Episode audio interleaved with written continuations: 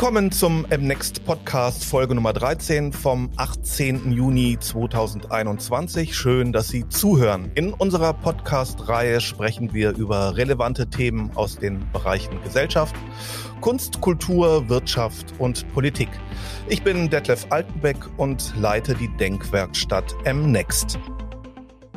Die einzige Aufgabe eines Unternehmens von heute ist die Maximierung der Menschlichkeit, nicht die Steigerung monetärer Erträge, sagt unser heutiger Gast Sina Trinkwalder.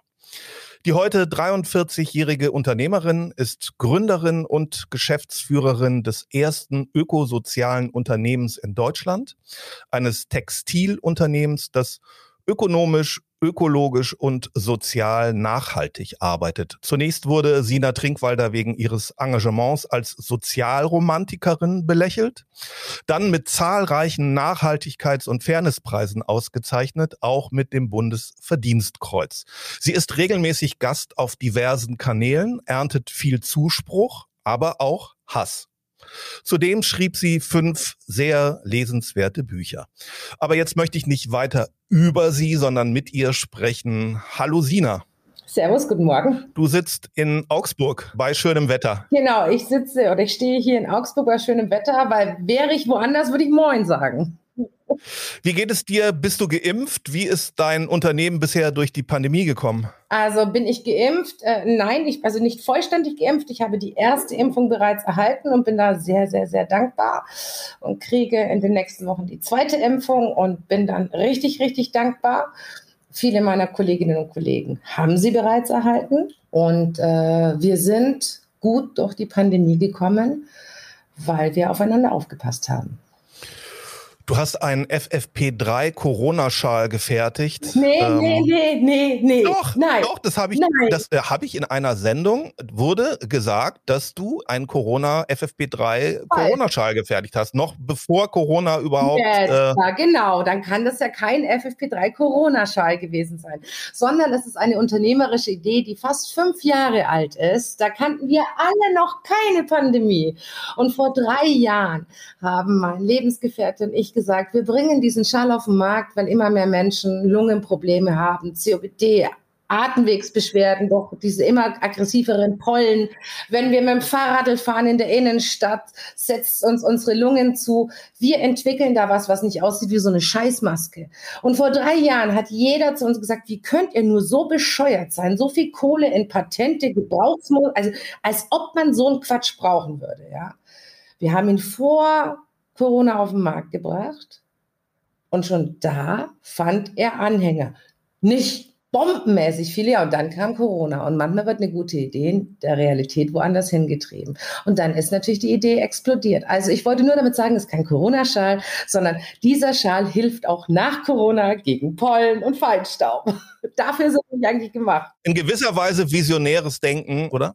Das ist eigentlich, das klingt jetzt ein bisschen blöd, aber ich darf ich traue mich da schon ein bisschen selbstbewusst zu sein äh, in meinem mittlerweile fast 25-jährigen unternehmerischen Handeln. Ja, die ganzen Ideen, die ich mache, die sind in einer gewissen Weise visionär, weil sonst äh, wären sie nicht neu, sonst würden sie nicht gebraucht und sonst würden sie auch nicht funktionieren und vor allen Dingen nicht am Markt bestehen oder aber neue Märkte schaffen. Und da hast du ja von vornherein auch hauptsächlich über den Onlinehandel Ware verkauft. Das heißt, das ist dir jetzt ja auch zugute gekommen. Naja, ich wäre sehr, sehr gerne mit Mano Mama, mit dem Bekleidungsbereich, sehr gerne im klassischen Einzelhandel. Und das werden wir jetzt auch. Also wir bereiten gerade mit einem neuen Projekt, Coloco heißt dieses Projekt, bereiten wir eine große Einzelhandelsoffensive vor, weil mir der Einzelhandel unheimlich am Herzen liegt. Ja, gerade wenn wir jetzt in der Pandemie sehen, wie kaputt er geht und auch äh, wie wenig Chance er noch hat gegen den Onlinehandel. Und da muss man einfach was machen dagegen. Und da habe ich, glaube ich, mal wieder eine gute Idee, die erstmal ein bisschen verrückt klingt, ja. Aber ähm, ich wäre vorher schon sehr, sehr gerne in den Einzelhandel gegangen. Nur, wenn du so produzierst, wie wir es bei Mano Mama machen, nämlich radikal regional, äh, die ganzen Stoffe, alles kommt hier aus der Region, ja, äh, dann hast du andere Herstellungskosten bei einer Jeans und hast nicht die Möglichkeit, eine Jeans für 20 Euro an den Einzelhandel abzugeben, der sie dann für 100 verkauft. Ja. Das ist nicht möglich, ja. Ähm, wir, wir haben eine andere Kostenstruktur und dass wir aber künftig diese Kostenstruktur hinbekommen und trotzdem im Einzelhandel sind, da, ja, daran arbeite ich jetzt gerade. Bevor wir zu Manu Mama kommen, möchte ich gerne mit dir einen kurzen Blick zurückwerfen. Äh, du hast dich direkt nach dem Abitur mit einer Werbe- und Kommunikationsagentur selbstständig gemacht. Mhm. Zwischendurch ein Politik- und BWL-Studium, wie du selber sagst, erfolgreich abgebrochen. Mhm. Deine Agentur ist immer größer geworden. Du warst High Potentials, wichtig, erfolgreich, reich, aber vermutlich nicht glücklich, denn du hast dann mit 31 von heute auf morgen alles hingeschmissen. Mhm. Was war los? Ach, ja, das ist für Außenstehende immer sehr schwierig äh, zu verstehen, was los ist, gerade wenn man ein Leben lebt, das äh, in der heutigen Gesellschaft, in dieser ausgeprägten Leistungsgesellschaft als ein sehr erstrebenswertes angesehen wird, nämlich äh, super Karriere, viel Kohle verdienen, toll um die Gegend oder in der Gegend umeinander chatten, super lecker essen, äh, fette Rolex an der Hand, immer noch schön, keine Frage, aber ich brauche das nicht mehr, ich brauche alles nicht mehr. Ähm, da ist es total schwierig, den Menschen zu begeistern ja, begreiflich zu machen, dass das irgendwie nicht Sinn stiften, Sinn erfüllen für einen selbst ist, ja, und, und dass, dass man sich irgendwie komisch vorkommt. Und, und irgendwie merkst du auch, dass es oben wie unten ist, nur andersrum, weil äh, unten, wenn du bist in unserer Gesellschaft, hört dir keiner zu, oben versteht es keiner, wenn du ein Problem hast. Ja. Und bei mir war es letztendlich so, dass diese Unzufriedenheit wirklich gewachsen ist über, ja, irgendwie über dieses Erfolgreiche, weil für mich irgendwann der Scheiter gekippt ist, zu sagen, ich will nicht erfolgreich sein. Das ist alles schön und gut, aber auch vergänglich und für mich irgendwie hohl. Ich möchte sogar wertvoll sein. Und zwar nicht nur für mich, sondern auch für die anderen. Ja. Ich, ich würde ganz gerne in einer Gesellschaft was tun, was einen größeren Impact hat, als nur für mich selbst. Ja. Und dann hatte ich damals, äh, das ist ja so oft im Leben, eine sehr intensive Begegnung mit einem Obdachlosen am Wuppertaler Hauptbahnhof, das dann letzten Endes zur Folge hatte, dass ich mein Leben umgekrempelt habe und meine Mama aus den Angeln gehoben habe. Aber ich sag mal, andere haben da auch ähm, ein, ein Mitgefühl und geben dann Geld ab an den Obdachlosen. Ähm, was war da? Mitgefühl ist ja eine völlig andere Nummer, als sich selbst angezählt zu haben, zu sagen, du musst was anderes machen. Es ist auch heute, ich bin, also ich habe seit vier Jahren ein sehr großes Obdachlosenprojekt, das nennt sich Bridgeback und habe sehr, sehr viel dort erlebt, sehr viel wunderbare Menschen, die aktiv helfen, ja, aber durchaus auch Menschen, die ähm, äh, die hier hast du noch ein Zwanni, die kaufen sich auch gerne frei von ihrer gesellschaftlichen Verpflichtung. Aber man kann sich nicht frei kaufen von Verantwortung. Verantwortung muss man nehmen, tragen und darin auch aufgehen und gestalten. Ja. Es bringt nichts, wenn du nur spendest und Kohle gibst. Ja. Das, das muss immer Zeit und, und Leidenschaft auch dabei sein, sonst hat es eben keine Wirkung. Ja. Geld verpufft sehr schnell. Und ähm, bei mir war das so, dass ich mit ihm ins Gespräch kam. Ich hatte Zeitschrift, also lange Rede, kurzer Sinn. Es ist durch ihn wurde mir deutlich gemacht, dass ich in einer massiven Blase lebe, in einer, in einer reichen Blase, ja, und er am anderen Ende dieser Gesellschaft. Und, und in dem Moment, wo er so unmittelbar vor mir stand, habe ich gemerkt, ey, scheiße, die andere Seite gibt es auch. Also selbst wenn du das nur mal vom Hörensagen gehört hast, die steht jetzt vor dir. Ja? Und das war wirklich der Moment, der mich so tief berührt hat dass ich, und ich bin immer schon sehr konsequenter Mensch und sehr disziplinierter Mensch auch, sage, okay, dann war's das jetzt. Ende der Ansage. Ich mache es anders. Ja. So, du hattest dann keinen Businessplan, aber Bauchgefühl, Menschenverstand und Mut und hast mit dem Geld, das du mit deiner Agentur verdient hast, 2010 das erste ökosoziale Unternehmen in Deutschland gegründet, die Textilfabrik Manomama in Augsburg. Warum eine Fabrik? Warum Textil? Warum Augsburg? Was ist ein ökosoziales Unternehmen und wieso Manomama? Also normalerweise ähm, wenn man eine Unternehmung gründet, hat man eine Produktidee, neue oder alte Produktidee, verbessertes Rezept, App, was weiß ich, keine Ahnung. Es war ja auch nicht meine erste Unternehmung, die ich gegründet hatte, war auch nicht die letzte. Ja, so ist, äh, Neudeutsch würde man sagen, ich wäre ein Serial Entrepreneur, Labersülz, also einer, der halt mehrere Firmen macht, ja. Und äh, ja, der, die, die Kernaussage eines Unternehmens ist ja immer, oder ein Unternehmen aus den Angeln zu heben, äh, ein Produkt auf den Markt zu bringen oder eine Dienstleistung, ja, Umsatz zu machen. Ein ökosoziales Unternehmen ist einfach mal was anderes. Und zwar war es bei mir 2010 mit Manu Mama eine Firma zu gründen, wo der Mensch im Mittelpunkt steht. Der Grund für die Firma ist nicht ein Produkt, sondern ist der Mensch. Und zwar Menschen, die es in unseren, ja, in unseren hochleistungsrosinenpickenden Arbeitsmärkten überhaupt nicht mehr schaffen, irgendwie Fuß zu fassen. Ja, und wir, wir, wir nummerieren ja Arbeitsmärkte schon durch in eins, zwei, drei, vier, fünf.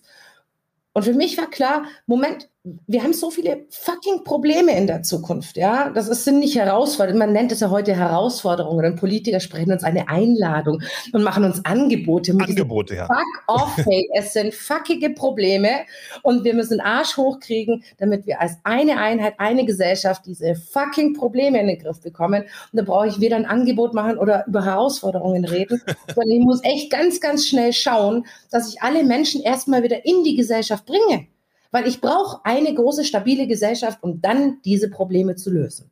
Und wenn wir gucken, was sind wir für eine Gesellschaft? Wir sind eine Leistungsgesellschaft. Wir könnten jetzt darüber diskutieren, ist das gut, ist das schlecht? Oder ich finde, ich bin ein totaler Freund von Leistungsgesellschaft. Und nein, ich bin kein FDP-Wähler, sondern ich definiere Leistungsgesellschaft anders. Leistungsgesellschaft heißt doch im Grunde genommen erstmal nichts anderes, als da treffen sich Menschen in einer Gruppe, die Bock haben, was zu leisten. Und das ist doch gar keine schlechte Herausforderung für die Geschichte mit dem Klimawandel. Oder die Geschichte mit der Automatisierung. Wir brauchen sehr, sehr viele Menschen in einer Gruppe, die sagen, wir haben Bock, was zu leisten. Vielleicht sogar eine Veränderung vonstatten gehen zu lassen. Ja? Also wir werden eine Leistungsgesellschaft brauchen, damit wir uns die Zukunft leisten können. Die Zukunft geht nicht anders. Wir müssen was tun dafür. Und ähm, damit ich die erstmal wieder alle reinbringe, muss ich sie auch leisten lassen. Ich muss ihnen ein Angebot machen, dass sie leisten dürfen. Ja? ja. In unserer Leistungsgesellschaft ist Teilhabe leisten zu dürfen. Und wir glauben ja bis heute, ah ja, diese ganzen Hartz-IV-Empfänger, was für faule? Nein, sind nicht faul. Ich kenne die wenigsten, gut 10 Prozent von Hartz-IV-Beziehern sind wirklich stinkfaul. Aber wenn wir ganz ehrlich sind und in unsere Unternehmen gucken, sitzen da mindestens 10 Prozent mit Arbeitsvertrag, unbefristet, die auch stinkfaul sind. Die fallen nur nicht auf. Ja? rein gesellschaftlich gesehen werden sie auch von den anderen getragen. Also lasst uns uns auf die 90 Prozent konzentrieren, die unheimlich gerne leisten möchten, aber nicht dürfen. Aus welchen Gründen auch immer. Zu alt, zu jung, zu, zu dick, zu dünn, zu, zu gehandicapt. Zu, es gibt tausend Gründe, warum es nicht geht. Ja? Und für mich war der Grund zu sagen, ey, lasst uns einen Grund schaffen, dass es geht. Und dieser Grund heißt meine Mama. Und warum ist es eine Produktionsunternehmung geworden oder eine Produktion, ein mittelständisches Unternehmen äh, und nicht irgendeine Dienstleistungskiste oder sonst irgendwas? Ja, ganz einfach. In einem Produktionsunternehmen kannst du die einzelnen Wertschöpfungsbereiche und ähm, den, den Produktionsvorgang so gestalten, dass jeder Mensch sein, seine Fähigkeiten noch so gering und talentfrei gibt es einfach nicht. Jeder Mensch hat eine Fähigkeit. Aber die einen haben halt größere, die anderen haben halt kleinere. Das Tolle ist, wenn du sie nehmen kannst, Menschen, wir müssen auch Menschen nehmen, wie sie sind. Wir haben halt keine anderen, ja. Also freunde dich mit den Vermögen und mit den Fähigkeiten an der Menschen, die sie haben und sag, okay, pass auf, das ist nicht, du bist nicht die hellste Kerze auf der Torte, aber ey, Moment, wenn du nicht da wärst, dann wäre da ein Loch. Und das ist schlecht, wenn da ein Loch ist, weil da brauchen wir auch eine Kerze, ja. Auch wenn die nicht ganz so brennt. Also das Gesamte ist wichtig. Und das kannst du in der Produktion hervorragend machen. Ich erkläre meinen Ladies and Gentlemen immer, wenn sie sich aufregen, ja, der macht weniger als ich oder der kann das nicht so gut wie ich oder sonst was. Leute, das ist wie eine Uhr. Es ist völlig wurscht, wie klein oder groß das Zahnrad ist. Wenn eines fehlt, geht das ganze Glump nicht. Dann funktioniert die Uhr nicht. Und dann ist auch wieder gut. Dann haben sie es begriffen, dass es nicht wichtig ist, ob jemand mehr oder weniger leisten kann, sondern dass er da ist und dass er seinen Beitrag dazu leistet, in seinem Rahmen und in seinen Möglichkeiten. Und genau das brauchen wir auch gesellschaftlich. Jetzt hast du gerade auch gesagt, du nennst ja deine Mitarbeiterinnen Ladies and Gentlemen. Wie kommst du dazu? Oh, das ist eine lange Geschichte. Böse Zunge behaupten immer, das wäre mein Großgrundbesitzer-Charakter. Nein, ist es nicht, sondern das ist üble Nachrede, mit der ich mittlerweile sehr gut umgehen kann. Früher war ich da etwas dünnhäutiger. Ähm, es rührte daher, dass ich, als ich meine Mama gegründet hatte, sehr, sehr, sehr, sehr viele Bewerbungsgespräche geführt habe. Über 170 Stück am Anfang. Und nicht Bewerbungsgespräche, wie wir sie kennen, wo sehen Sie sich in fünf Jahren, was sind Ihre Hard Facts, Soft Skills, bla bla bla. Sondern ich habe einfach meine Kolleginnen und Kollegen einfach erzählen lassen und habe ihnen zugehört und, und habe nahezu, ja, ich, in fast allen Fällen immer einen sehr identischen Lebenslauf gehört, gerade bei den etwas älteren äh, Damen, ja.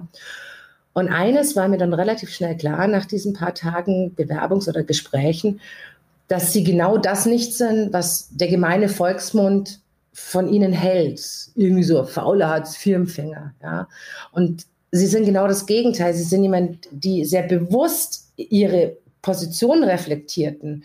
Die wussten, sie, sie würden gerne, aber sie können nicht leisten. Aber sie müssen das Beste draus machen, mit einem Anmut und mit einer gewissen Erhabenheit, die manche ihnen dann gleich als, als ähm, ja, Arroganz auch ausgelegt haben, was einfach falsch ist, ja, sondern es ist durchaus eine, eine eigene Wertschätzung war da auch noch da, ja, und ist da, was ja gut war.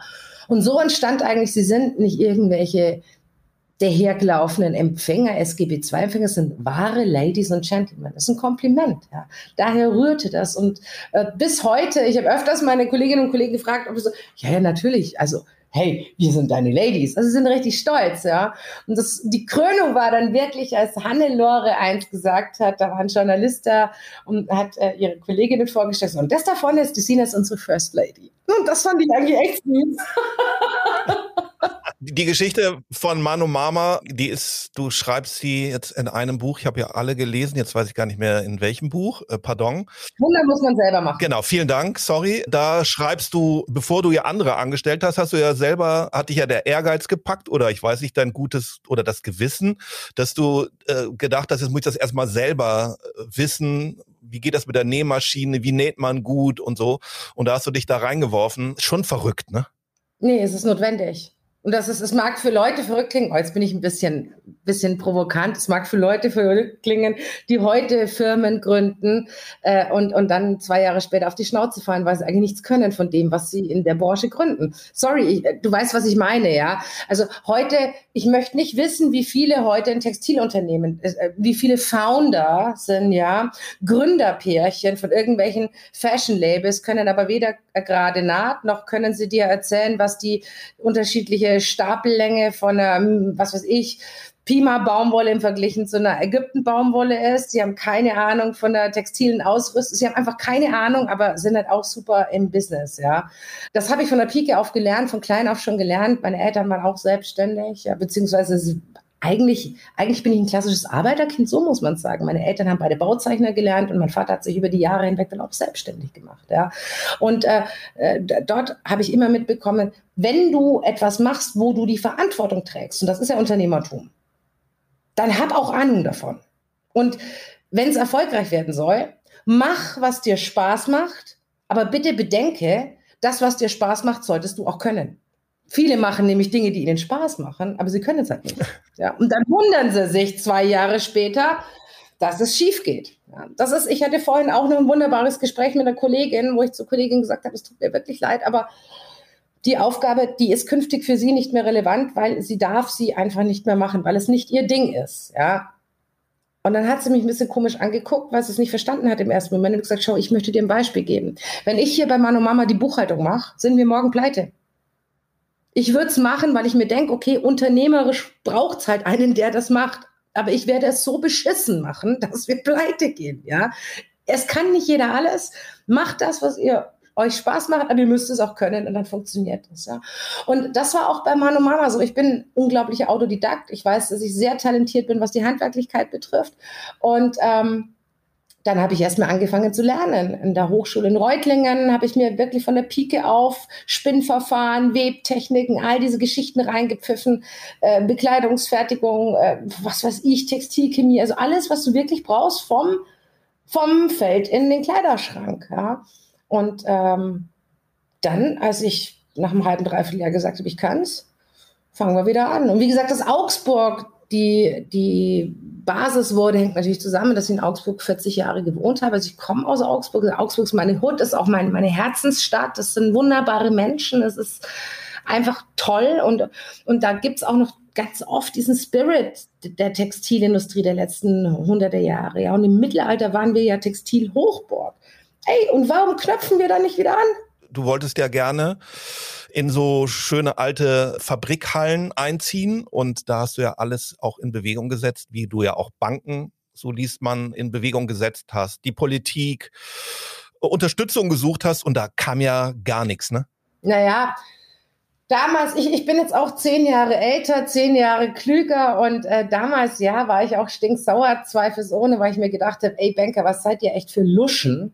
Ihr erkennt dieses Monsterpotenzial nicht. Gut, ich, ich sah das Monsterpotenzial darin, du hast eingehend äh, meinen Lieblingssatz äh, zitiert, die zentrale Aufgabe eines Unternehmens ist die Maximierung der Menschlichkeit. Das findet ein Banker eher so suboptimal. Ja, das findet er nicht so geil. Da ist ihm ein bisschen zu wenig monetäres Geschicker im Spiel. Kann ich heute nachvollziehen, dass ich äh, die Banker nicht so geil begeistern konnte dafür. Wen ich nicht nachvollziehen konnte, waren viele Politiker, weil äh, ich eigentlich mit Manu Mama begann, ein elementares gesellschaftliches Problem auch zu lösen, nämlich Menschen wieder Teilhabe zu ermöglichen, das äh, Bruttosozialprodukt nach oben zu schrauben, die äh, Sozialkassen zu entlasten, um es mal wirklich völlig nüchtern zu betrachten, ja.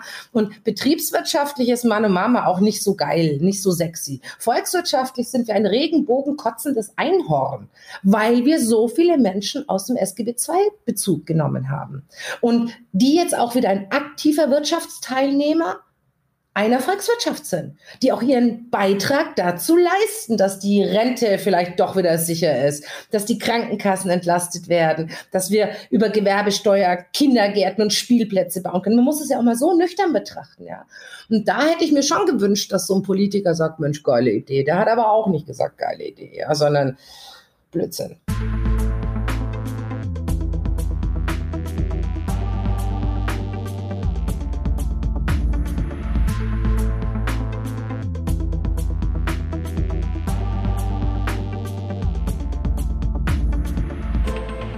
Ich würde gerne nochmal darauf zurückkommen, auf die Geschichte von Manu Mama. Du hattest schon, da ist noch gar nicht losgegangen, 700 Bewerbungen. Ja. Alles Menschen, die da auch Hilfe suchen, die du unterstützen möchtest. Das ist ja auch der Wahnsinn, weil ich vermute mal, aus dem Bauch raus hättest du jetzt gesagt, die nehme ich jetzt alle, aber geht natürlich nicht. Nee, ging nicht. Hast du Glück gehabt bei deiner Auswahl oder ist da auch was schiefgegangen? Wie hast du das gemacht?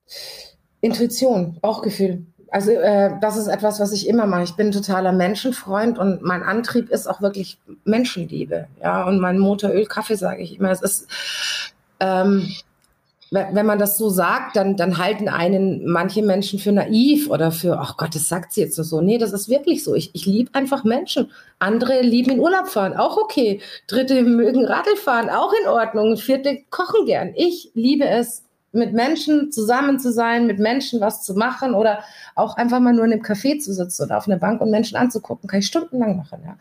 Und ich glaube, daraus resultiert über die vielen Jahre hinweg auch ein relativ gutes Einschätzungsvermögen von Menschen. Also ich kann dir relativ schnell erzählen, wann mich einer anlügt.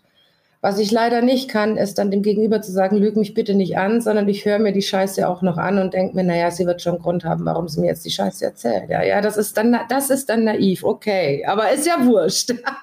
Und letzten Endes war es wirklich so, dass wir von den 700 Leuten, die gekommen sind, habe ich zu meinen Kolleginnen und Kollegen gesagt, die mir geholfen haben, ey, pass auf, mach mal einfach nur ein Foto, äh, äh, schreib den Namen auf, schreib bitte auf, hat jemand schon einen Job oder will er nur ein Upgrade oder hat er wirklich keinen? Also so konnten wir schon mal in Anführungszeichen total nackig aussieben. Will einer nur ein, ein Update äh, auf einen anderen Job oder ist jemand wirklich überhaupt nicht drin in dem System, auch in unserer Gesellschaft und würde gerne Teilhabe haben?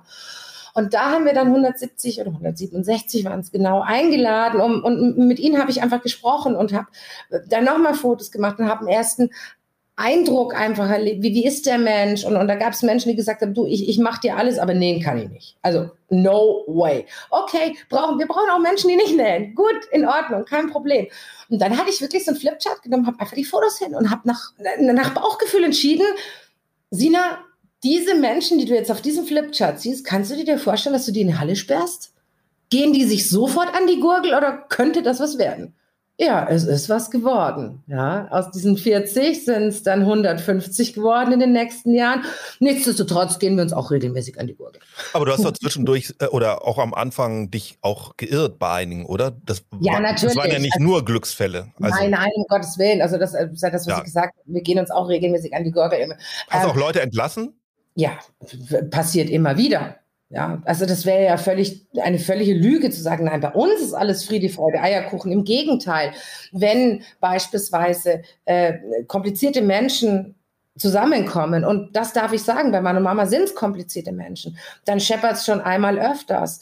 Und wenn jemand keine äh, Kommunikationskultur hat, dann ist das echt schwierig manchmal. Ja, ich kann Wunder und, und, und, und äh, ja, ich kann ein wunderbares Beispiel geben, das vor nicht allzu langer Zeit passiert ist.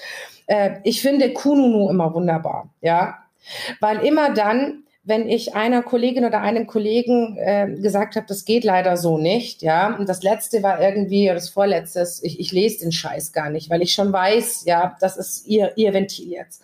Ähm, sie möchte mindestens 60 Stunden die Woche arbeiten, das ist jetzt wichtig, weil sie will sich ein neues Auto kaufen. Dann sage ich zu meiner Kollegin, du, das tut mir wirklich herzlich leid, aber A, unterstütze ich sowas überhaupt nicht. Ja, und B, ist es gesetzlich gar nicht erlaubt, dass du 60 Stunden arbeitest. 40 Stunden Ende der Ansage. Ja, dann kam sie doch später wieder, ja, sie war jetzt beim Anwalt, sie könnte 48 Stunden mit, äh, mit meiner Genehmigung. Sag ich, die kriegst du auch nicht. Du kriegst keine einzige Überstunde von mir genehmigt, weil ich möchte, dass du zu Hause bei deiner Familie bist. Ja, äh, es ist halt eine andere Nummer, ja. Drei Tage später steht in Kununu, die Trinkweiterzeit keine Überstunden. Juristisch gesehen ist das richtig. Faktisch gesehen ist aber so, wir machen hier keine Verstehst du? Das ist dieses, äh, der hau ich jetzt eine rein. Da springe ich jetzt durch Facebook etc. Das muss man aushalten lernen. Das war auch das früher. Ich habe mich da so oft verletzt gefühlt, weil ich mir dachte, was glaubt ihr blöden Kühe eigentlich mache ich hier den ganzen Tag? Meine Ehe ist kaputt gegangen wegen euch, weil mein Ex-Mann irgendwann gesagt hat, du musst dich entscheiden, Mann, oh Mama oder ich, ja? Also ich habe wirklich viel dran gegeben. Und als Dank kriegst du dann von, nicht von allen, um Gottes Willen nicht falsch verstehen, aber von einem Fünftel deiner Ladies and Gentlemen dreimal am Tag den Mittelfinger, ja. Warum? Weil sie es nicht anders gelernt haben.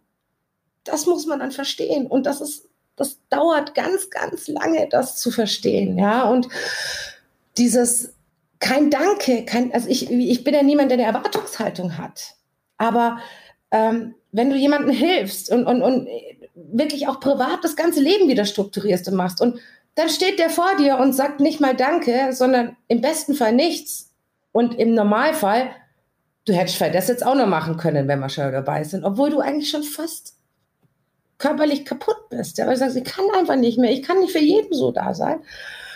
Dann ist es echt so eine Geschichte, die du lernen musst, dass das halt nun mal auch dazu, dazu gehört, zu dem Thema, das du dir ausgesucht hast. Ich habe gesagt, ich mache Mann und Mama, ich mache das genau unter dem Konzept für die Menschen. Und da sind halt auch teilweise Menschen dabei, die ganz besonders viel Engagement brauchen. Und ich habe dann irgendwann für mich festgesetzt, okay, gut, in Ordnung, der, der, der, das Feld, wo du säst, muss nicht dein Feld der Ernte sein. Und wenn du das entkoppeln kannst, dann geht es dir auch seelisch wieder gut. Wie viel Anstand kann sich ein Unternehmen erlauben oder leisten? Ich, ich finde, Anstand muss man sich leisten können, weil sonst äh, ist es kein gutes Unternehmen. Ja, also ähm, ein Unternehmen ist für mich nichts anderes als eine Gruppe von Menschen. Ja, es ist ja nur ein juristischer Mantel, so eine Unternehmung. Und jede Gruppe von Menschen funktioniert nur mit einer gehörigen Portion Respekt füreinander und mit einem ordentlichen Batzen Anstand. Das sind Grundregeln des Zusammenseins. Wenn wir die nicht haben, wird es schwierig. Und das war das, was wir vorhin hatten, mit dem, wenn eine ausfallen wird oder ausrastet oder sonst irgendwas oder dich durch die sozialen Netzwerke treibt und äh, weil sie keinen anderen Kanal hat, sich zu wehren oder sie muss sich ja nicht wehren, weil, weil sie einfach nur die Gesetzlichkeit nicht anerkennt. Wir haben beispielsweise gerade in der Pandemiezeit wirklich mit einer ich nenne es mal mit einer sehr kleinen, überschaubaren Gruppe von Damen immense Probleme, weil sie Maskenverweigerer sind, ähm, Corona-Leugner. Also es ist, es ist, ist schon schwierig, ja. Es ist enorm schwierig. Ähm, und da musst du trotzdem irgendwie einen Weg finden, dass die sich nicht gegenseitig an die Gurgel gehen. Ja, das ist, das ist schwierig, das ist wahnsinnig schwierig. Ja, wenn, wenn da alle die gleiche Ebene der Kommunikation haben und des Verständnisses, dann wäre es viel einfacher, als du blöde Sau redest nur, was die Regierung sagt. Oh, scheiße, nein, ehrlich, schau mal, deine Kollegin, die ist seit neun Monaten weg, die hat Long-Covid. Wer beweist das? Oh, es ist einfach schwierig, verstehst du? Und da bin ich, das muss ich auch ehrlich sagen, da bin ich teilweise total an meine Grenzen gekommen, auch an meine Verständnisgrenzen. Die Pandemie, ich bin auch sehr dankbar, hat mir eines gelehrt, ich höre mir nicht mehr jeden Scheiß an. Und ja, Anstand hat auch seine Grenzen und zwar da, wenn es in die Naivität und in die Unfairness gegenüber anderen kippt. Wenn ich immer nur einem Menschen Anstand gegenüberbringe, der aber auf der anderen Seite komplett auf die Gemeinschaft scheißt und sie nur ausnutzt, dann bin ich mittlerweile so vehement. Ich kann mittlerweile, ich habe nach zehn Jahren meiner Mama Unternehmertum gelernt, wie man eine Abmahnung schreibt. Das kannte ich gar nicht, weiß ich jetzt. Ja. Wie man ganz konsequent Regeln durchsetzt und sagt, diese Regeln dienen der Allgemeinheit. Und wenn du deine Maske nicht auf der Nase hast, dann kannst du gerne vor die Tür, da kannst du sie runter tun, aber hier drin bleibt die Maske auf. Und wenn du zum Anwalt gehst, kannst du das gerne tun und dann kriegst du von meinem Anwalt einen Brief. Ja, das macht auch viel kaputt. Aber da musst du dann wirklich vehement sein. Und das habe ich gelernt in der Pandemiezeit, weil das nicht geht. Schön zu lesen war in deiner verrückten Geschichte, vom Anfang von Manu Mama, dass du am ersten Arbeitstag schon 550 Bestellungen hattest und noch gar keiner gearbeitet hat. Also mir ist jetzt nochmal wichtig zu sagen, bei all dem Kampf und bei all dem ja. Mut und alles, was du da investiert hast, es ist dann aber auch tatsächlich, und das ist auch schön so, dass es das gibt und das ist auch ein Beweis dafür, dass es sich lohnt. Äh, es gab dann eben auch ganz positive, tolle Erlebnisse. Also bei allem, nicht oder? verstehen. Es gibt jeden Tag total viele tolle positive ja weil, äh, und, und das muss man auch bitte genau immer zuhören, es ist eine ganz kleine Gruppe. Wenn von 150 Menschen fünf dir auf den Sack gehen, ist das eine super Quote. Ja, das ist echt, bin ich sehr, sehr dankbar. Und äh, aber es ist ja wie im Direktmarketing, wenn wir jetzt mal werbisch sprechen, ein Nein machen 20 Jahres kaputt. Du erinnerst dich immer nur an dieses eine Nein und nicht an die 20 Jahres. Ähm, ich glaube, wenn ich nicht jeden Tag an die vielen wunderbaren, tollen Momente mit meinen Ladies, mit meinen Gentlemen, mit unseren Kunden, mit, mit all den Leuten, die uns seit über zehn Jahren auch äh, durch die Geschichte mittragen und mit unterstützen, äh, erinnere, dann würde ich morgens nicht mehr aufstehen. Weil wofür sollte ich mir denn den Stress geben? Ich könnte es einfacher haben. Will ich aber nicht, ja, weil wir wissen, dass wir so viel bewegen können. Wie bezahlst du deine MitarbeiterInnen nach Mindestlohn oder wie ist das da geregelt? Ich bezahle sie gar nicht, sondern wir erwirtschaften. Wir haben das komplett transparent. Als wir gestartet sind, war es folgendermaßen, dass ich zu meinen Ladies and Gentlemen gesagt habe, Leute, ich komme aus der Werbung, ich habe keine Ahnung, was ihr verdienen wollt. Ich, ich wusste es einfach nicht. Und dann hatten sie sich geeinigt. Ähm, das war total lustig eigentlich. Als ich sie gefragt hatte, kam er so, wenn du mich so fragst, 50 Euro die Stunde. Also es war wirklich lustig. Andere, die äh, woanders irgendwo äh, Raumreinigung betrieben haben, gesagt, na, 7 Euro fände ich schon toll. Also es, es war ganz unterschiedliche Anforderungen auch von den Menschen. Und ich habe gesagt, nee, also jetzt bitte einigt euch mal irgendwie. Was, was, was, was, womit? Ja, 10 Euro fänden wir toll. Und dann habe ich gesagt, okay, gut, in Ordnung, dann nehmen wir die 10 Euro, wenn das euer Wunsch ist und schauen, was müssen wir leisten gemeinschaftlich, dass wir das hinbekommen. Die Peripherie, die übernehmen wir, Stefan und ich, also mein Ex-Mann und ich, wir haben fast zwei Millionen, alles, was wir verdient hatten, rein in Maschinen, in Hallen, in alles.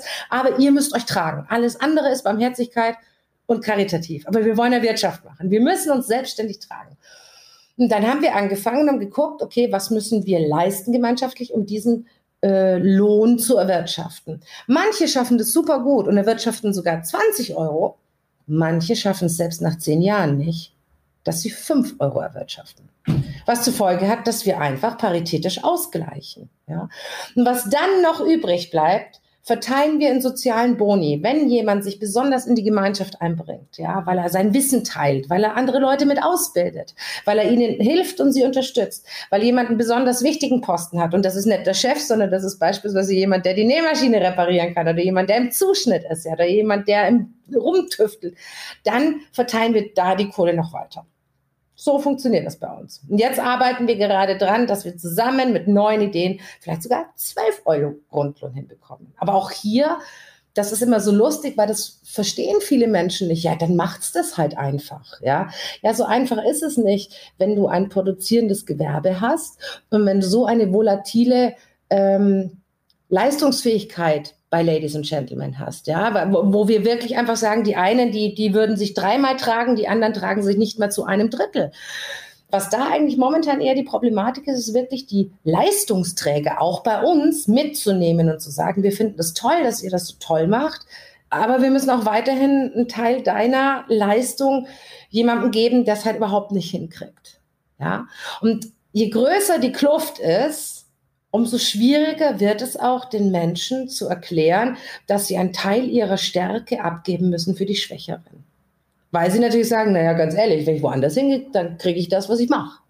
Ja, aber du bist nicht woanders, du bist bei uns und wir sind eine Gemeinschaft. Das ist schwierig, aber wir kriegen das immer wieder hin.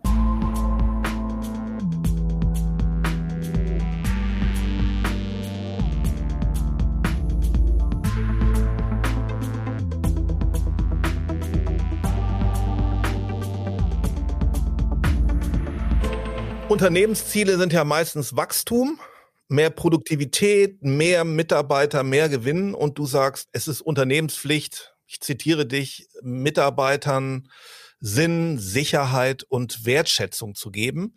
Du sagst weiter, wir befinden uns am Ende der Wohlstand durch Wachstumsillusion. Ja. Jetzt bist du äh, Unternehmerin. Braucht ein Unternehmen, braucht die Gesellschaft nicht Wachstum? Ja, aber wir sprechen ja immer nur von quantitativem Wachstum. Wir könnten ja auch mal über qualitatives Wachstum sprechen. Es wird auch immer weitergehen. Also diese Postwachstumsfantasien sind ja Blödsinn, ja. Es wird immer ein Wachstum geben. Jede Pflanze wächst. Mit dem Moment beispielsweise, wir haben den Klimawandel. Da brauchen wir nicht mehr diskutieren, weil wir sprechen jetzt von Klimakrise. Wir müssen, mit dem Moment, wo wir handeln, schaffen wir Wachstum. Mit dem Moment, wo wir den rechten Fuß vor den linken, mit dem Moment, wo irgendwas in Bewegung ist, wird gewachsen. Ja? Also äh, mit dem Moment, wo Energie freigesetzt wird, wird gewachsen. Insofern müssen wir mal ein bisschen weg von dieser, ich war auch auf dem Trip, oh, Postwachstum, das klingt alles total cool, ist aber eigentlich Bullshit weil es geht gar nicht, ja. Das ist, äh, es passiert immer etwas und damit passiert auch immer etwas, was sich Wachstum nennt. Die Frage ist, wie definieren wir Wachstum? Welche Parameter können wir neu benennen? KPIs sozusagen, Key Performance Indikatoren. Wir sagen, das ist uns wichtig und das ist uns vielleicht wichtiger. Vielleicht ist es uns künftig wichtiger, dass Unternehmen und auch gesellschaftliche Vereinigungen mehr volkswirtschaftlich attraktiv sind als betriebswirtschaftlich. Würde schon viel bringen. Ähm, wenn wir die Energiewende machen wollen, setzen wir wahnsinnig viel Wachstum frei, weil wir müssen das Alte abschrotten, das Neue machen. Also ich mache mir da keine Gedanken und was viele beispielsweise total verwechselt oder äh, überhaupt nicht im Schirm haben. Und da kann ich so gut daran erinnern, an den ehemaligen Oberbürgermeister von Nürnberg, den Herrn Mali. Da hatten wir eine Podiumsdiskussion zusammen. Und das ist wirklich ein pfundiger Franke, der Typ. Ja? Und das Lustige war an der ganzen Geschichte, dass er der hatte dann so einen, so einen Professor oder so, hatte der echt mit einem Satz ausgehebelt und dieser Satz bis heute beschäftigt er mich. Ich sage, klar können wir Postwachstum, ist überhaupt gar kein Thema, Postwachstumsökonomie. Aber wenn nichts mehr wächst, wächst auch der Staatshaushalt nicht mehr. Wer soll es noch zahlen? Und damit, das ist so entwaffnend einfach, dass er einfach recht hat. Ja? Wie wollen wir denn immer mehr Sozialleistungen bringen, wenn gar nichts mehr wächst? Das geht nicht. Das, es ist physikalisch nicht, es ist nicht machbar. Ja? Und das ist auch genau der Punkt, wo ich gesagt habe, dass wir am Ende dieser, äh, wo ich dann doch Wachstum sind, im Klassischen zu sagen, ich setze mich hin, ich lasse Geld für mich arbeiten, etc. Ja, das, das Thema ist ja eh schon durch, weil die Zinsen nicht mehr da sind, wo unsere Eltern sie kennen. Ja.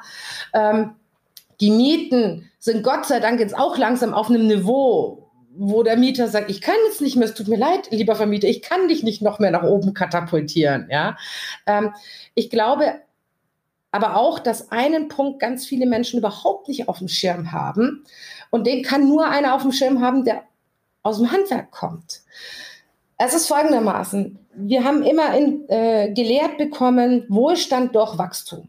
Das war so unser Credo jahrzehntelang. Da würde auch jeder unterschreiben. Was aber passiert eigentlich, wenn wir nicht mehr so wachsen, weil wir eine dritte Komponente haben, die nicht mehr geht, und zwar ist es folgendermaßen die, der Mensch. Wenn der Mensch sagt, ich mache da nicht mehr mit, wieso soll ich eigentlich 40 Stunden die Woche arbeiten? Bin ich bescheuert? Die Pandemie hat das noch beschleunigt. Mir reichen vier Tage die Woche. Also ich setze meine Produktivität, die ich dem Markt anbiete, schon mal ein bisschen niedriger, aber reicht mir. Reicht mir wirklich. Warum soll ich denn hier 40 Stunden mir einen Buckel kommen machen? Das nächste ist, die demografische Entwicklung Wir werden weniger Innovationskraft haben, weil wir weniger junge Menschen haben. Das ist ganz einfach. Wir werden immer älter, ist auch in Ordnung. Aber die Älteren wollen ja lieber nach Marbella und Teneriffa als länger arbeiten. Ist auch völlig in Ordnung. Aber auch da geht was runter. So, dann haben wir den Klimawandel. Es wird immer heißer. Die Birne von 11 bis 14 Uhr brauchst du nicht mehr einschalten, weil da funktioniert sie nicht. Ja. Und last but not least, selbst wenn ich die Kohle hätte, damit ich für Wirtschaftswachstum sorge, kriege ich keinen Handwerker mehr. Wir haben Fachkräftemangel. Die Argumentation zu sagen, wir haben ähm, Fachkräftemangel oder wir haben keinen Fachkräftemangel, wir haben nur zu wenig ausgebildet. Das habe ich auch früher propagiert, aber das Tolle ist ja, Menschen äh, entwickeln sich und ich sehe das heute völlig anders.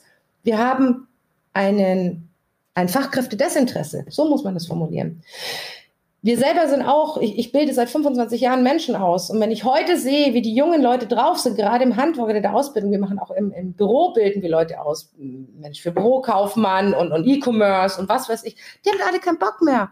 Die wollen alle managen, alle TikTok-Spezialist werden, Snapchat-Manager und Influencer auf Instagram. Da will keiner mehr nähen lernen. Warum denn? Ja, Wieso soll ich den Bürokaufmann für E-Commerce machen? Heißt das, ich darf den ganzen Tag auf Snapchat snappen? Nee, Bürokaufmann für E-Commerce heißt eigentlich, dass wir heute mal über den Warenfluss diskutieren und morgen ein Newsletter. Nee, da habe ich keinen Bock drauf. Ja? Also wir, wir kriegen da schon echte Probleme, weil, ähm, weil auch kein Interesse mehr da ist, viele Berufe zu ergreifen. Salopp gesagt. Und das, was ich vor zehn Jahren schon gesagt habe, in dem ersten Buch habe ich geschrieben, ähm, was sollen dann die ganzen Professoren fressen, wenn ihnen am Stammtisch keiner mehr die Wurst bringt? Und genau das wird passieren. Wir werden eine Renaissance des Handwerks haben, wie wir sie noch nie gekannt haben. Die Upper Class wird sich um einen, verzeih, wenn ich so direkt bayerisch sage, Heizungsmonteur heißt eigentlich Gaswasser Scheiße, nenne ich immer. Die werden sich drum kloppen, dass der in den nächsten 24 Monaten kommt. Ja? Egal was es kostet weil niemand sich mehr die Finger dreckig machen will. Und der Zukunft gehört, die Zukunft gehört den Leuten, die das tun wollen. Mein Sohn beispielsweise, der kam vor kurzem zu mir und gesagt, Mama, ich weiß, eigentlich studieren bei mir alle jetzt in der Klasse, dann der macht jetzt Abitur in eineinhalb Jahren oder in zwei Jahren. Ich kann mir das nicht vorstellen. Und so, ich musst du dir nicht vorstellen. Also ich habe auch zwei Studien abbrochen, alles halb so schlimm. Wenn es nach mir ging, also momentan, ich würde am liebsten Koch werden. Ey, drei Kreuz habe ich gemacht. Ich gesagt, Magnus, eins kann ich dir jetzt schon sagen. Du wirst nie erwerbslos sein. Du wirst mit Sicherheit ein tolles Restaurant machen. Du wirst immer die Bude bums voll haben, es wird so wenige geben, die abends noch arbeiten wollen für andere. Und du kannst dich immer auf deine Mama verlassen, weil von Kindesbeinen an, ich bin in einem Gasthaus groß geworden, ich liebe bedienen. Ich werde, bis ich 97 bin, bei dir bedienen. Also dieses anderen dienen, anderen was Gutes tun, handwerklich arbeiten, das wird ein richtiger Knaller, das sage ich euch. Machen die Leute nicht mehr.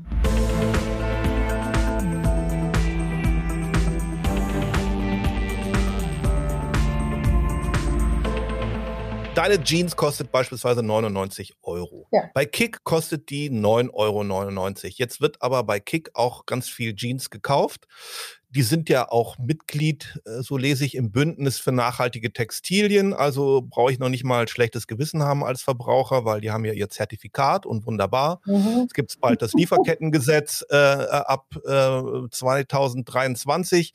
Da soll ja auch jeder verpflichtet sein, die Produktion für Mensch und Umwelt, dass da alles fair läuft. Also wir werden ja als Verbraucher mit vielen Angeboten, sage ich mal wieder, es werden uns viele Angebote gemacht mit Made in Germany Siegeln oder Fairtrade Siegeln und wir gucken, dass wir uns da orientieren können. Aber wie können wir da eigentlich noch unser Verhalten als Verbraucher verbessern? Also erstmal, ich finde permanent auf den Verbraucher einzuhacken und zu sagen, lieber Verbraucher, du musst das machen, du, nein, muss er nicht. Ganz ehrlich, wer hat denn Bock, einen Moralführerschein vor jedem Supermarktbesuch zu machen? Ja.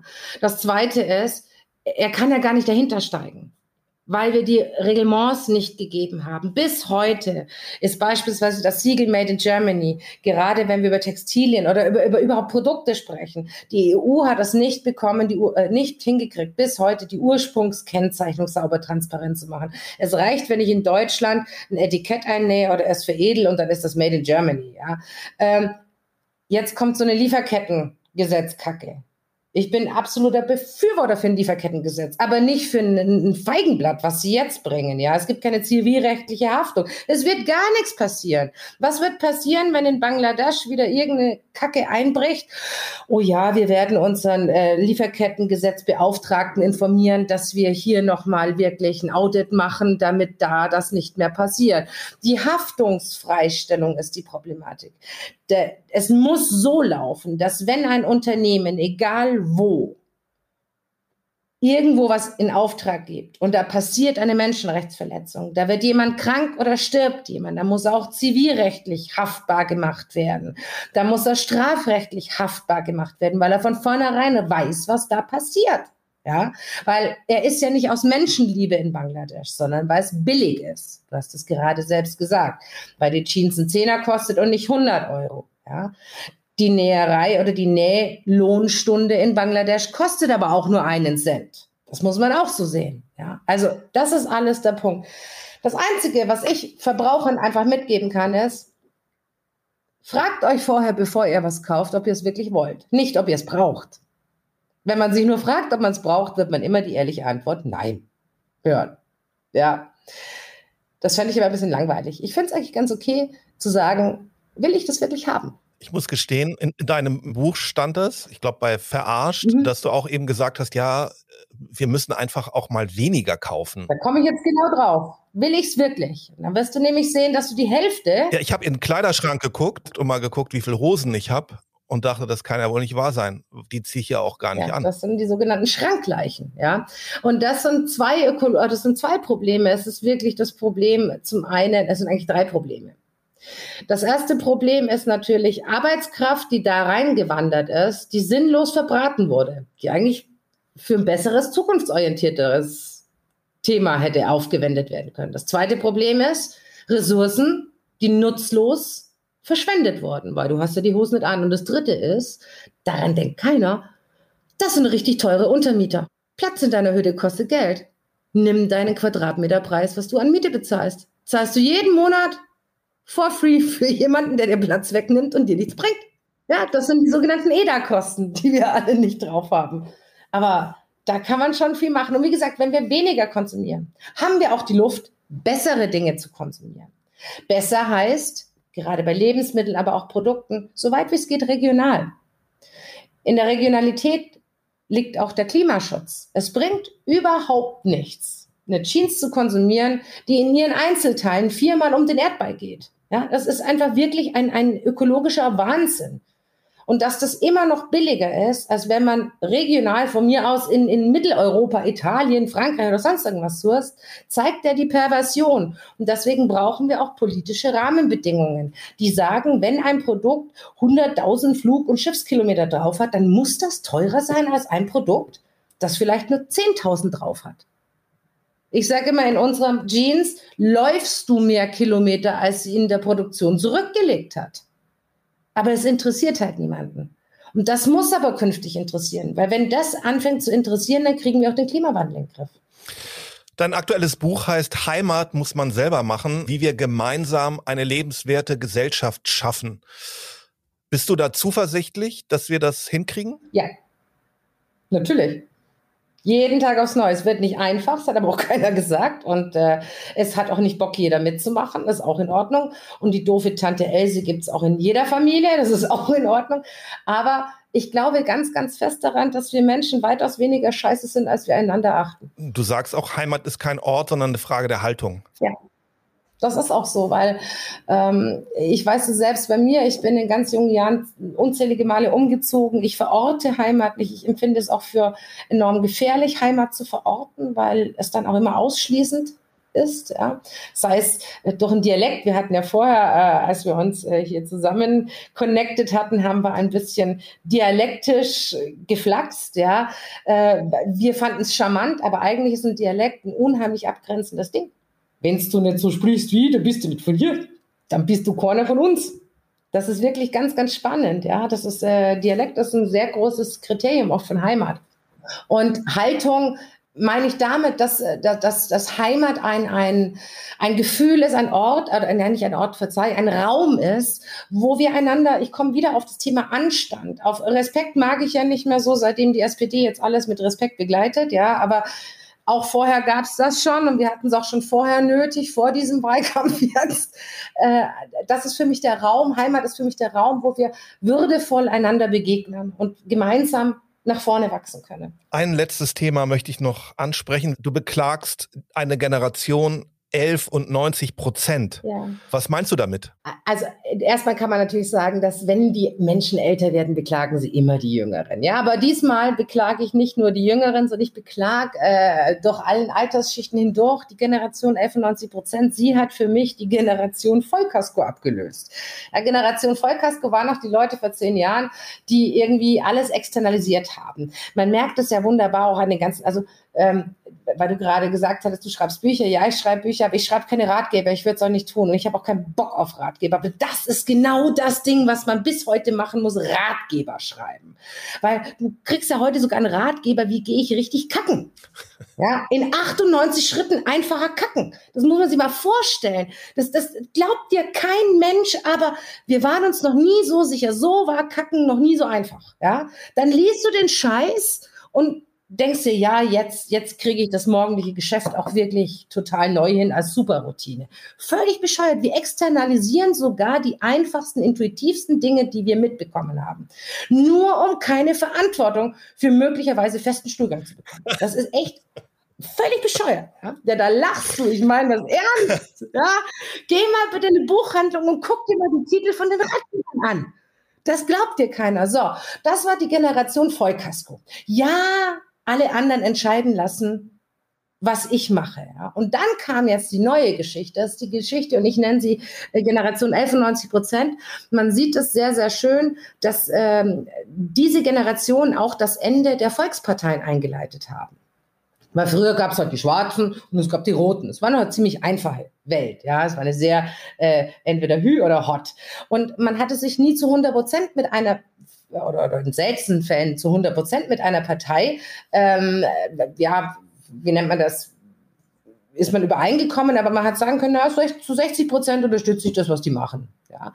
Und deswegen wählte man sie. Heute als äh, non-binäre Person mit veganem Hintergrund in der äh, Klimaschutzvereinigung äh, äh, himmelblauer äh, Lastenradfahrer, die, also du verstehst, was ich sagen will, äh, der, der völlige Orchideenthemen und jetzt nein, ich habe nichts gegen das Gendern und ich habe nichts gegen Non-Binäre. Ich, ich habe, ihr könnt alle sein, wie ihr wollt. Ich lebe auf St. Pauli, da ist eh jeder, wer will. Ja, alles gut. So, Fakt ist aber nur, sei wie du willst, gar kein Stress, aber erwarte nicht, dass 91 Prozent der anderen auch das alles geil finden.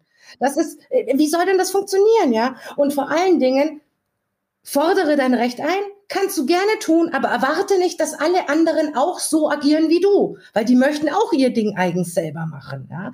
Und sei bitte nicht eingeschnappt, wenn sonst niemand so sein möchte wie du und wenn du mal nicht bekommst, was du unbedingt haben willst, weil vielleicht 91 Prozent der anderen sagen, nee, also so sehen wir das nicht, dann mach dich nicht zum Opfer. Und das ist nämlich ein wunderbares ein wunderbares oder eine wunderbare Art und Weise, wie es momentan passiert. In den sozialen Netzwerken wird es fast pervertiert, ja. Da schreibe ich irgendwas rein, da, da, da habe ich irgendwie eine Anforderung, die so fern jeglicher also der, der, der Mehrheit sowieso schon, aber wir sprechen ja von Mehrheiten bei drei Prozent. Und selbst da sind wir noch weit davon entfernt. Und dann sind wir alle wahnsinnig betroffen und wir sind alle das Opfer. Leute, so kriegen wir das nicht in den Griff. Ja, ihr könnt alle sein, wie ihr wollt, aber verlangt von den anderen nicht, dass sie auch alles jetzt sofort über den Haufen werfen und ihre eigene Individualität aufgeben. Das funktioniert so nicht. Ja? Leben, ich glaube, leben und leben lassen. Das wäre eine ganz gute Geschichte. Und ich kann das selber an mir sehen. Ich, ich fand vor fünf Jahren das Wort Vorständin total bescheuert ich weiß, irgendwie völlig komisch, Vorständin. Ja, heute sage ich es völlig normal. Das ist für mich ist die Vorständin von der Sparkasse, ist überhaupt gar kein Thema. Ja. Aber ich habe meine fünf Jahre gebraucht, bis ich es total verinnerlicht habe. Aber jetzt ist es da. Und andere brauchen nur vier Wochen. Und Dritte werden es ein Leben lang mit lernen. Dann ist es halt so. Aber müssen wir uns einander jagen, verurteilen, beschimpfen oder können wir es einfach so stehen lassen und sagen, ja, ist ja doch nicht so weit, ist okay? Und freuen wir uns nicht lieber über die, die sagen, ey, die haben es schon drauf, cool. Schlusswort deines Buches Verarscht heißt, lasst uns nie aufgeben, es lohnt sich. Ja. In diesem Sinne, vielen Dank für das tolle Gespräch, Sina Trinkwalder. Ich sag danke. Wenn Ihnen die Folge gefallen hat, dann abonnieren Sie unseren monatlichen Podcast in den üblichen Apps und empfehlen Sie uns weiter. Wir freuen uns auf Kritik, Anregungen und Kommentare auf allen bekannten Kanälen oder direkt unter mnextmarbit.com. Danke fürs Zuhören. Bis zum nächsten Mal.